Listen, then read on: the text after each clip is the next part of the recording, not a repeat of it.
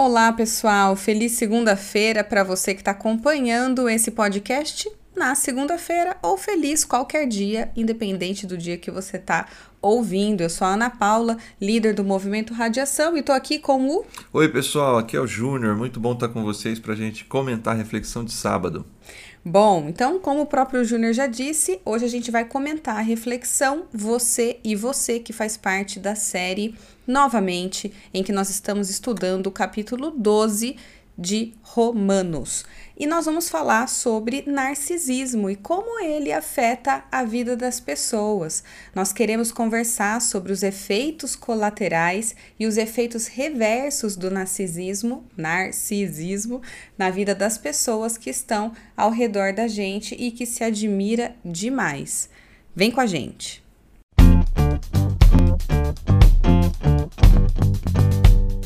Júnior, Sábado você comentou essa questão da autoimagem, como ela é um fator importante na vida da gente, e também começou alertando sobre uma matéria que falava sobre o Instagram e a autoimagem. A gente vive essa cultura da selfie uhum. há uns bons anos aí, Sim. né? Algo que antigamente nem existia, a selfie veio para ficar. Não vamos demonizar de modo algum as redes sociais, nem é, as selfies e nem toda a cultura da autoimagem, mas a gente vive essa cultura. E eu ouvi uma frase de uma modelo numa palestra do TED Talks, é, ela se chama Cameron Russell, e ela falou assim: ó, imagem é poderosa, mas também é superficial.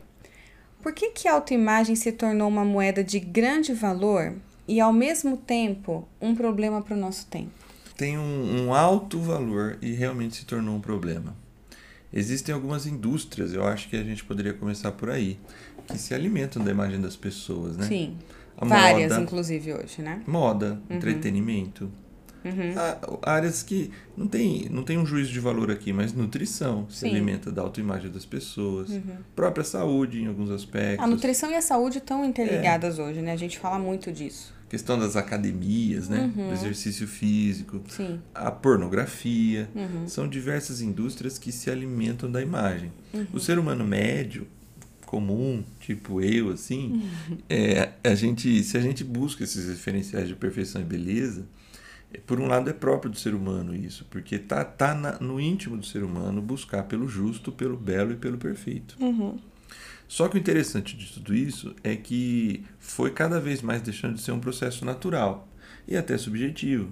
Hum. Porque talvez a justiça você tenha bases mais sólidas para dizer assim, isso é justo e isso é injusto, né? Uhum. Aliás, é importante que se tenham referenciais absolutos de justiça para a gente poder dizer isso não está certo e isso está errado. Uhum.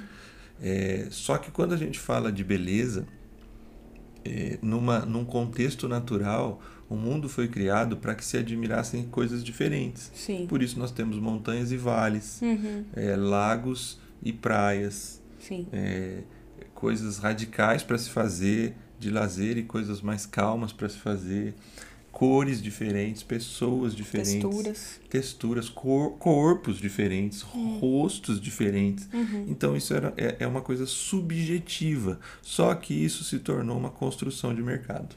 Então, só que esse ponto é interessante, interessante porque você falou de referencial. Só que hoje em dia não é simplesmente um referencial, é um padrão. Isso. Você vê. Padrão de mercado. É um, é um padrão. Homens com e aí nada contra quem usa barba, tá, gente? Mas aí todo mundo usa o mesmo padrão de barba. Aí, e aí eu vou falar dos homens aqui, tá? Porque você falou bastante das mulheres, e eu é. concordo, tá todo mundo com a boca igual, com a testa igual, né? Com a barriga não, porque é mais difícil. A gente tenta, a gente tenta, mas é difícil. Mas o que é mais simples da gente conseguir é a tal da harmonização facial. Um monte né? de artista voltou para trás. Voltou para né? trás né? É, então, assim.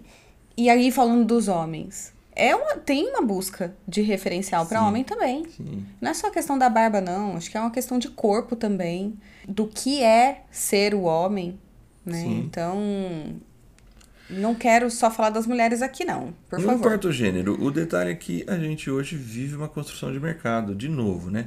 A, a, a rede social ou a mídia que nos conecta é também a mídia que nos controla. Sim. A, essa modelo, a Cameron Russell, ela cita também nessa palestra uma outra frase, que as fotos, ela diz isso, a, a foto não é a pessoa, uhum. mas a construção de muitos profissionais. Uhum. No caso dela, né, maquiadores, iluminadores, fotógrafos, editores.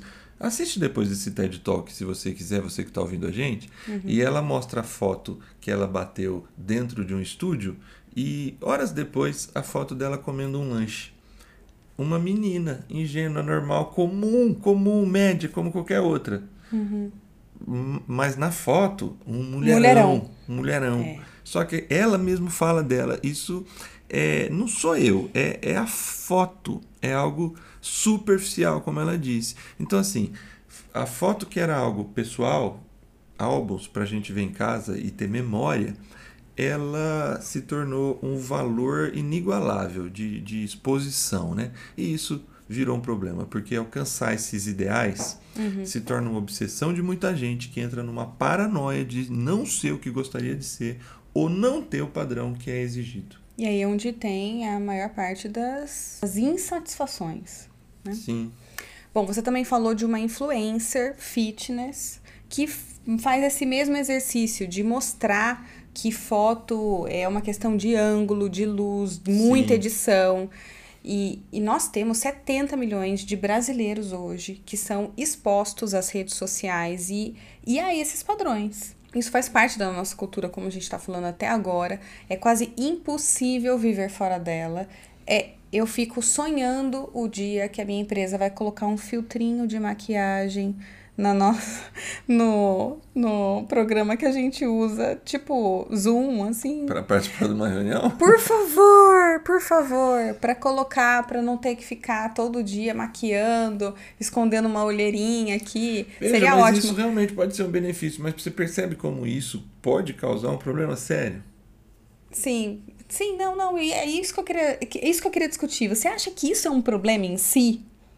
Será que eu tô sendo ingênua? De Ana Paula, para que eu filtro? Vai colocar todo mundo com a mesma, mesma cor de blush, mesma cor de batom? Entendeu? E, e as que não optarem por usar esse, esse filtro, né? É, é por causa disso que a gente pode chamar a nossa cultura de uma cultura narcisista? Então, é, é, é eu tava falando. Eu não acho ruim em si. Assim, é, é legal alguns desses filtros. A gente mesmo aqui com os nossos filhos já brincamos com alguns deles. Uhum. E eu não vejo. A gente. Lá atrás, a gente demonizou outras coisas, né? A boneca da Xuxa, é, é, algumas coisas assim que a gente falava, nossa, se a criança isso, nunca ela vai ter uma vida, né? Então a gente já demonizou outras coisas, né? É, e hoje a gente está aqui, adulto. Mas o problema é que hoje é, é, isso isso não é o problema.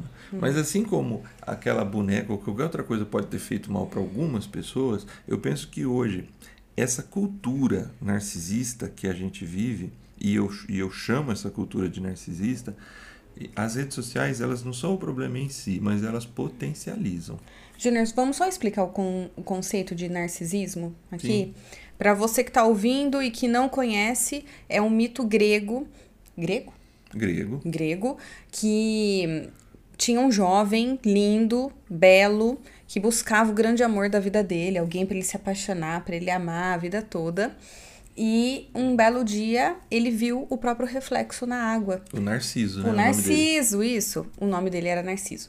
E ele viu o próprio reflexo na água, se apaixonou perdidamente por ele mesmo. E a, aquela paixão paralisou ele. Então ele parou de comer, ele parou de, de fazer qualquer outra coisa, até que um dia ele morreu por inanição. Ele caiu no lago e não teve forças para voltar à tona e faleceu e morreu. E aí até falam, né, que nasceu uma flor no lugar onde ele morreu e tem a flor Narciso. O nome Narciso, né? É. É, o, o mito é um mito, né? Mas ele revela essa o perigo de se centrar em si mesmo. E né? olha que isso é um, faz parte da mitologia grega, ou seja, é muito mais antigo, antigo do que os tempos atuais.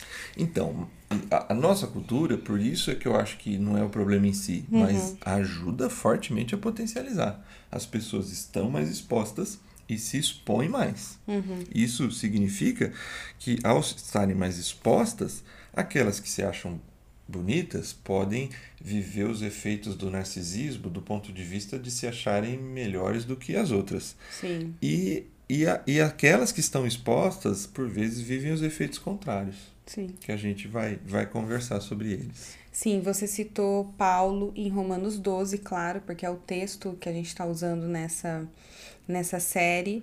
E lá diz que nós devemos ter um conceito equilibrado de nós mesmos. O foco que ele está dando ali é para pessoas narcisistas? Não exatamente. É, na, a carta aos Romanos ela é escrita, por isso está conversando com pessoas, os primeiros leitores que vivem na capital do mundo. Uhum. E, e ele lida desde o primeiro capítulo com essas pessoas que vivem na capital do mundo. É, já é natural que as pessoas que vivem nas grandes capitais sejam um pouco orgulhosas, né? Sim. É... O próprio estilo já faz com que essas pessoas Isso. sejam mais ligadas, assim, é... acho que vivem mais, mais aceleradas, né? Aceleradas, conectadas e tudo mais. Uhum. Então, assim, ele lida e vai dizer assim que as pessoas precisam lidar com o orgulho pessoal delas, de se acharem melhores que as outras. E rever esse conceito desde o capítulo 1. Entender suas limitações. Tá. Ao mesmo tempo, ele também vai falar no capítulo 2 sobre pessoas que são reconhecidas naquela sociedade como as piores do seu tempo. E ele reconhece que, que tem problemas ali, que tem dificuldades, mas ele também encontra dignidade nessas pessoas, uhum. porque é concedida por Jesus. Romanos 3 vai dizer assim: portanto, é, já não é ninguém que pode se chegar a Deus pela, pela justiça própria, uhum. é, mas todos carecem da graça de Deus. Então, assim, essa dignidade que tanto as pessoas que se consideravam melhores como as que eram reconhecidas como piores, ela é concedida por Jesus que é quem restaura e transforma o ser humano em sua real autoimagem, não baseada na foto, mas na vida real. Romanos, a carta aos Romanos, quando chega no capítulo 12, está falando mais desse conceito do que exatamente do narcisismo. E é por isso que ele pede para que a gente seja equilibrado, para que a gente seja moderado. Essa é a expressão que ele usa, né? Bom, Júnior, é por isso que ele pede para que a gente seja equilibrado, moderado, né? A expressão que ele usa. E é o que a gente falou no começo o narcisismo ele tem efeito nas pessoas, efeitos reversos, porque existe um monte de gente insatisfeita porque não alcança a autoimagem, porque não, não são quem gostariam de ser, se espelham em modelos irreais de perfeição e beleza.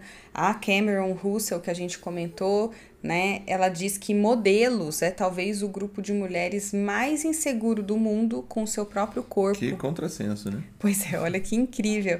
Elas fizeram uma pose, mas a vida real não reflete é, aquela pose, o que elas são nas fotos. E ela cita que acessou uma pesquisa americana que diz que 78% das garotas com 17 anos não gostam dos seus corpos. Corpos, corpos. É isso. Olha isso, que loucura. É, eu acho que esses são os efeitos reversos que conduzem ao que a gente poderia chamar aqui de narcisismo ao contrário. Mas, Júnior, justamente na fase da autodescoberta. Exatamente. Justamente na fase que você tá ali com muitos dilemas, não somente um dilema com o corpo, mas você está se descobrindo, você está descobrindo o gosto, você está se revelando para o mundo, você está abrindo de fato, saindo de uma infância, apesar de ser 17 anos, as coisas hoje acontecem muito mais rápido, mas ali está acontecendo amadurecimento, as principais talvez escolhas dessa faixa etária em que está escolhendo profissão, que estudar, se vai estudar, se não vai, é briga com amigo, onde os amigos é, têm um peso muito grande. Olha que peso para uma garotada de 17 anos ter um padrão em que você não tá nem com o seu corpo formado ainda. Yeah, você não yeah. terminou de desenvolver o seu corpo. 17 anos, você tem muito para desenvolver de corpo ainda e não tá satisfeito já. Yeah. Quanto aos modelos, né, essas que alcançam esse tal padrão, é, a gente já viu matérias aí à torta direita no Brasil e fora que tem problemas com bulimia, Sim. diversos problemas emocionais para conseguir chegar naquele padrão e viver dentro daquele mercado. Sim. Então, realmente, é, esses efeitos reversos, eles acontecem nos narcisos assim padrão, né? Aqueles Uhum. que, que chegaram no padrão, porque isso não gera a tal da felicidade, é. assim, esse, esse sentimento de tudo equilibrado. Por isso que eu acho interessante o termo que Paulo usa. Só que gera esse efeito nessas outras todas aí, vamos pensar assim, pessoas, homens e mulheres, dominados por esse modelo inalcançável de pessoas que, que na verdade são irreais. Quando a gente estava falando aqui, por um momento na minha cabeça veio a Gisele Bint, né? imaginando que a Gisele Bint tem algum problema com ela mesma. Mas eu tenho absoluta certeza, sem conhecer, que deve ter. E só o marido dela e os filhos sabem quem ela é na realidade, lá dentro da casa dela. Uhum. Só que ela se torna um símbolo de algo para homens e mulheres. Por que, por que, que eu digo para homens e tá, mulheres? Tá, vamos pegar um exemplo masculino, o Rodrigo Hilbert. Pronto, Rodrigo Hilbert. Ele é um cara. Só que aí olha que interessante o Rodrigo Hilbert. Eu já vejo um pouco diferente. Hum. Porque ele, ele, ele tenta porque normalizar. Ele é autêntico. Né? Ele tenta normalizar. Ele é o cara do churrasco, do campo, né? Mas mesmo assim é um padrão. E a gente fica assim incomodado de ver um cara que parece que é tão perfeito. É. Só que. Não, gente, eu não tô falando que ele matéria... não é bonito porque ele é, Júnior. Perdão. Ele, ele é, é bonito não, mesmo. Ele é, é, ele é ele tem qualidades lindas e eu não tô falando que ele é mascarado, não, porque pelo tudo que mostra, é. o cara é. Mas assim, gente, a gente tem que entender que ele é exceção. Ele não pode ser padrão. Porque o dia que esse homem for padrão, ferrou. Então, mas quem, quem disse que ele não tem lá os seus defeitos, suas brigas com a esposa, com os pais, com Sim. os filhos. É que Enfim. a gente não posta coisa ruim, né? E o que posta, a gente fica irritado com gente que fica postando coisa ruim é no problema. Instagram também, né? Então, Vamos assim, combinar. Esse modelo é irreal. Eu estava lendo uma matéria sobre Fernando de Noronha. Hum. É, hoje, acho que foi hoje cedo, sobre Fernando de Noronha. Vai, vai, vai ter um, um reality contando a vida da, dos, dos caiçaras, do pessoal que mora em Fernando de Noronha. Hum. E o cara que vai ser o apresentador, que mora em Fernando de Noronha, ele fala assim, por exemplo, ele falou do Bruno Gagliasso. Uhum. Ele falou, lá o Bruno Gagliasso é outra pessoa, de, de chinelão, descalço, ele é ele, ele ele tá mais solto, enfim. Essas pessoas que a gente vê, elas vendem um padrão porque existe por trás uma indústria. É. Mas, no fim e ao cabo, elas são pessoas normais também. Só que, infelizmente, querendo ou não, elas geram uma cultura narcisista. E essa cultura, o que eu queria falar na hora que você entrou aí para falar do Rodrigo Hilbert, ah, ah. É, isso fere não só as pessoas, mas fere os relacionamentos uhum. porque isso passa a ser também um nível de comparação para o relacionamento. Sim, e eu acho que foi quando você trouxe Paulo, porque na continuação do que você diz, fala que a percepção de si mesmo passa pela comparação, mas Paulo vê isso de uma forma sadia. Essa sim, comparação, sim. ele vê como forma como uma coisa sadia. Ele vê sobre dois ângulos nesse texto, que ele vai dizer assim, ó, não pense de si mesmo nada muito elevado, né? Uhum. Tem uma visão equilibrada de si mesmo segundo a medida da fé. E aí ele vai dizer que nós somos, ele vê esses dois ângulos são o seguinte, o da comunidade e ele vai afirmar com outras palavras que somos todos iguais. Uhum. E o da individualidade. E, e ele afirma com outras palavras que somos todos diferentes. Só que ele reconhece que isso é muito bom. Uhum. Sim. Bom, vamos um de cada vez para a gente dar uma explicada rápida aqui. Sim. A gente é todo e todos, nós somos todos iguais porque ele usa a metáfora do corpo né? E diz que nós somos um só corpo. Nesse sentido, todo mundo é igual. Sim. Eu achei interessante a aplicação daquele texto. Cada um pense de si mesmo de acordo com a medida da fé que recebeu. Não é uma questão de quantidade, mas unidade de medida. Reforça um pouco mais desse conceito. Isso, a palavra que está lá não retrata exatamente a ideia de quantidade. A gente lê esse texto como se você tivesse uma visão de si mesmo de acordo com o tamanho da sua fé e eu tivesse uma visão de mim mesmo de acordo com o tamanho da minha fé. Como Sim. se o tamanho da minha fé Aí justifica as nossas diferenças, os nossos pontos de vista diferentes. É, eu tenho um tamanho de fé, você tem outro. Uhum. Outros textos podem até falar de tamanho de fé, mas esse não está falando. A palavra que está lá é régua. É a ideia de metron ou metro. Que cada um pense de si mesmo de acordo com, a, com o metro da fé que hum. recebeu. Qual é a fé que recebemos? A fé comum que recebemos. O texto diz que a gente deve se medir, portanto, pelo Evangelho, por Jesus. Ele é o metro. Todos recebemos, ele é a régua, todos recebemos essa régua e a gente ancora. Paulo está construindo a ideia do que você pensa sobre si mesmo. Então ele vai dizer que a gente deve ancorar a nossa autoimagem nessa fé em Jesus. Uhum. E Jesus e o Evangelho, se tem uma coisa que o Evangelho faz, é derrubar muros. Emancipa pessoas, pessoas desconsideradas. No Evangelho, homens, mulheres, ricos, pobres, patrões, empregados, todos são iguais diante de Deus. Uhum. Já, é, já traz uma visão muito à frente do tempo, né, Júlia? Porque muito. ali a gente sabe, judeu não se dava com nenhum outro povo, homem destratava a mulher, a gente vê é, até hoje resquícios disso. Imagina numa época em que uma cultura muito mais patriarcal, imagina como era.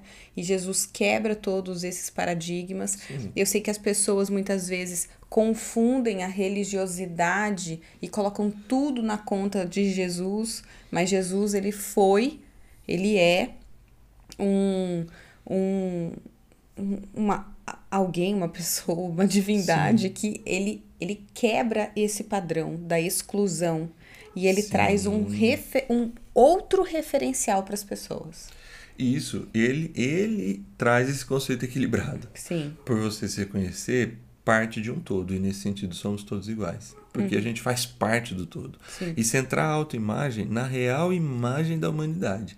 E isso é muito interessante, a gente já falou disso em várias vezes aqui. A real imagem da humanidade é Jesus, o Com Deus certeza. homem. É isso aí. Quanto mais eu me aproximo de Jesus, mais humano eu me torno, isso. porque ele é o referencial é. de ser humano pra gente, né? Bom, e aí tem o segundo lado, que é a medida que somos diferentes. Paulo diz que todo o corpo é formado por muitos e diferentes membros, já usando a metáfora de corpo, né? Isso.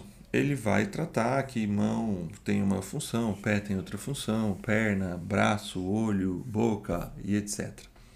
O que ele está querendo dizer, nesse sentido, ele vai defender que somos diferentes. Uhum. Então, eu falei isso na reflexão sábado: você é você, eu sou eu, cada um é cada um. Uhum. E nesse aspecto, isso não é ruim. Uhum mesmo com erros e fraquezas, é, erros e acertos, forças e fraquezas, né? Coisas que a gente precisa trabalhar para mudar e coisas que nós somos muito bons. Uhum.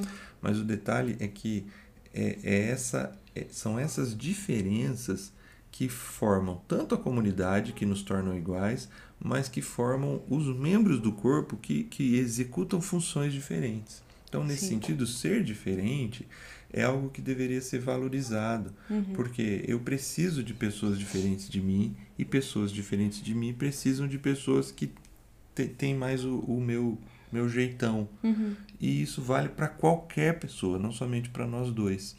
É, e Paulo trabalha isso então assim, para resumir aqui, né? A autoimagem para Paulo, a percepção de si mesmo, passa por um conceito equilibrado. Esse conceito equilibrado vai livrar a gente do narcisismo uhum. ou do narcisismo reverso. Sim. Isto é, se achar de mais ou, ou de se achar menos. de menos. Sim. O conceito equilibrado vai para o meio. E esse conceito equilibrado passa por uma compreensão maior de que fazemos parte de um todo, de uma comunidade, e que as nossas diferenças somam uhum. e não dividem. Isso é muito legal. E aí, para a gente finalizar, essa semana, um dos nossos líderes, o Alefiel, ele trouxe uma reflexão no Instagram dele que eu achei bastante interessante, do quanto que a gente é conformado com aquilo que a gente tem. E ele fez uma discussão muito bacana, pena que eu acho que não está mais disponível, porque foi é nos story. stories, é. Eu não sei se ele gravou. Mas, é, e, e ao fim, ele traz até um amigo para comentar tal, mas o lance de ser grato por aquilo que você tem. E sempre trabalhar, óbvio, né? Encontrar o equilíbrio entre ser grato pelo que você tem, pelo que você conquistou, por aquilo que é, você ainda está construindo, mas não deixar a acomodação chegar. É o Sim. equilíbrio porque ao mesmo tempo você precisa continuar sua vida, alcançar novos objetivos, ter novos sonhos, ter novos referenciais também. E achei bastante interessante isso, né? O contraponto, ou pelo menos contraponto não, mas o equilíbrio entre é, não conformismo e gratidão também. Bastante interessante. É, o, o, a psicoterapia, ela vai na mesma linha de Paulo, né? Ela vai dizer que para lidar com o narcisismo, é, a gente estava lendo um autor, é, esqueci o nome dele agora, o sobrenome é Campbell, ele é um psicoterapeuta. E ele vai dizer que práticas como uma reflexão honesta sobre o próprio comportamento. O que é uma reflexão honesta sobre o próprio comportamento, se não uma busca de um equilíbrio? Porque essa honestidade você vai encontrar fraquezas e forças. Sim. É, e o cuidado com os outros, a ideia de comunidade, né? A prática de atos de compaixão, isto é, você, em vez de ser autocentrado, ser outro centrado, uhum. ajuda a trazer uma, uma imagem equilibrada. E eu fecho com Jesus aqui, porque se tem alguém que poderia ser narcisista é Jesus. É. Ele era porque um cara. Ele né? é, ele é o, o melhor dos melhores. Sim. Só que ele decidiu ser servo. Veja bem como ele. É, e faz um paradoxo. É, então, nesse. A média disso é, é esse ser humano que entende o seu papel e cumpre o seu papel. E Jesus Sim. faz isso de forma brilhante e deixa esse exemplo pra gente. Muito bom, adorei o papo hoje. Bom, vamos para o refletir, experimentar e expressar? Let's go. Let's go? Uau. Sim. Então tá bom. Bom, para refletir, reflita o quanto que os padrões de corpo, de nutrição, de Instagram estão te sufocando ou te fazendo uma marionete. O quanto que isso está sendo prejudicial e quanto você está se submetendo e perdendo aquilo que é original seu, aquilo que a gente chama de autenticidade. É isso aí. Experiência. Experimente sair da caixa. Experimente compreender que você não é medido por esses padrões, mas, mas você é medido pelo Evangelho, como disse Paulo, por Jesus. Uhum. Então, assim, pegue o seu melhor e ofereça o seu melhor em serviço às pessoas e não num orgulho pessoal de só pensar em si mesmo. E pegue as suas coisas mais deficientes e lide com ela com mais doçura e ao mesmo tempo sim buscando transformação, porque a gente pode sim a cada dia ser mais parecido com Jesus. É isso aí, você já até emendou no expressão, porque se parecer com Jesus, refletir a luz de Jesus é a melhor forma de expressar para o mundo um padrão que não vem para sufocar, um padrão como a gente viu nos primeiros versos de, de Romanos 12, na reflexão passada, de não vos moldeis a esse mundo, mas transformai-vos pela renovação da mente. Deixe, se deixe moldar pelo padrão de Jesus, que é um padrão de liberdade, ao contrário do que a religiosidade prega. Sim. Nesse sentido, eu acho que eu até mudaria a expressão que eu usei. Hum. Não é nem autocentrado, nem outro centrado. É o quê? Mas é Cristo, Cristo centrado. centrado. Adorei. Pessoal, excelente semana a todos. Que Deus cuide de você, da sua família, que seja uma semana ricamente abençoada por Ele. Tchau, pessoal. Falou.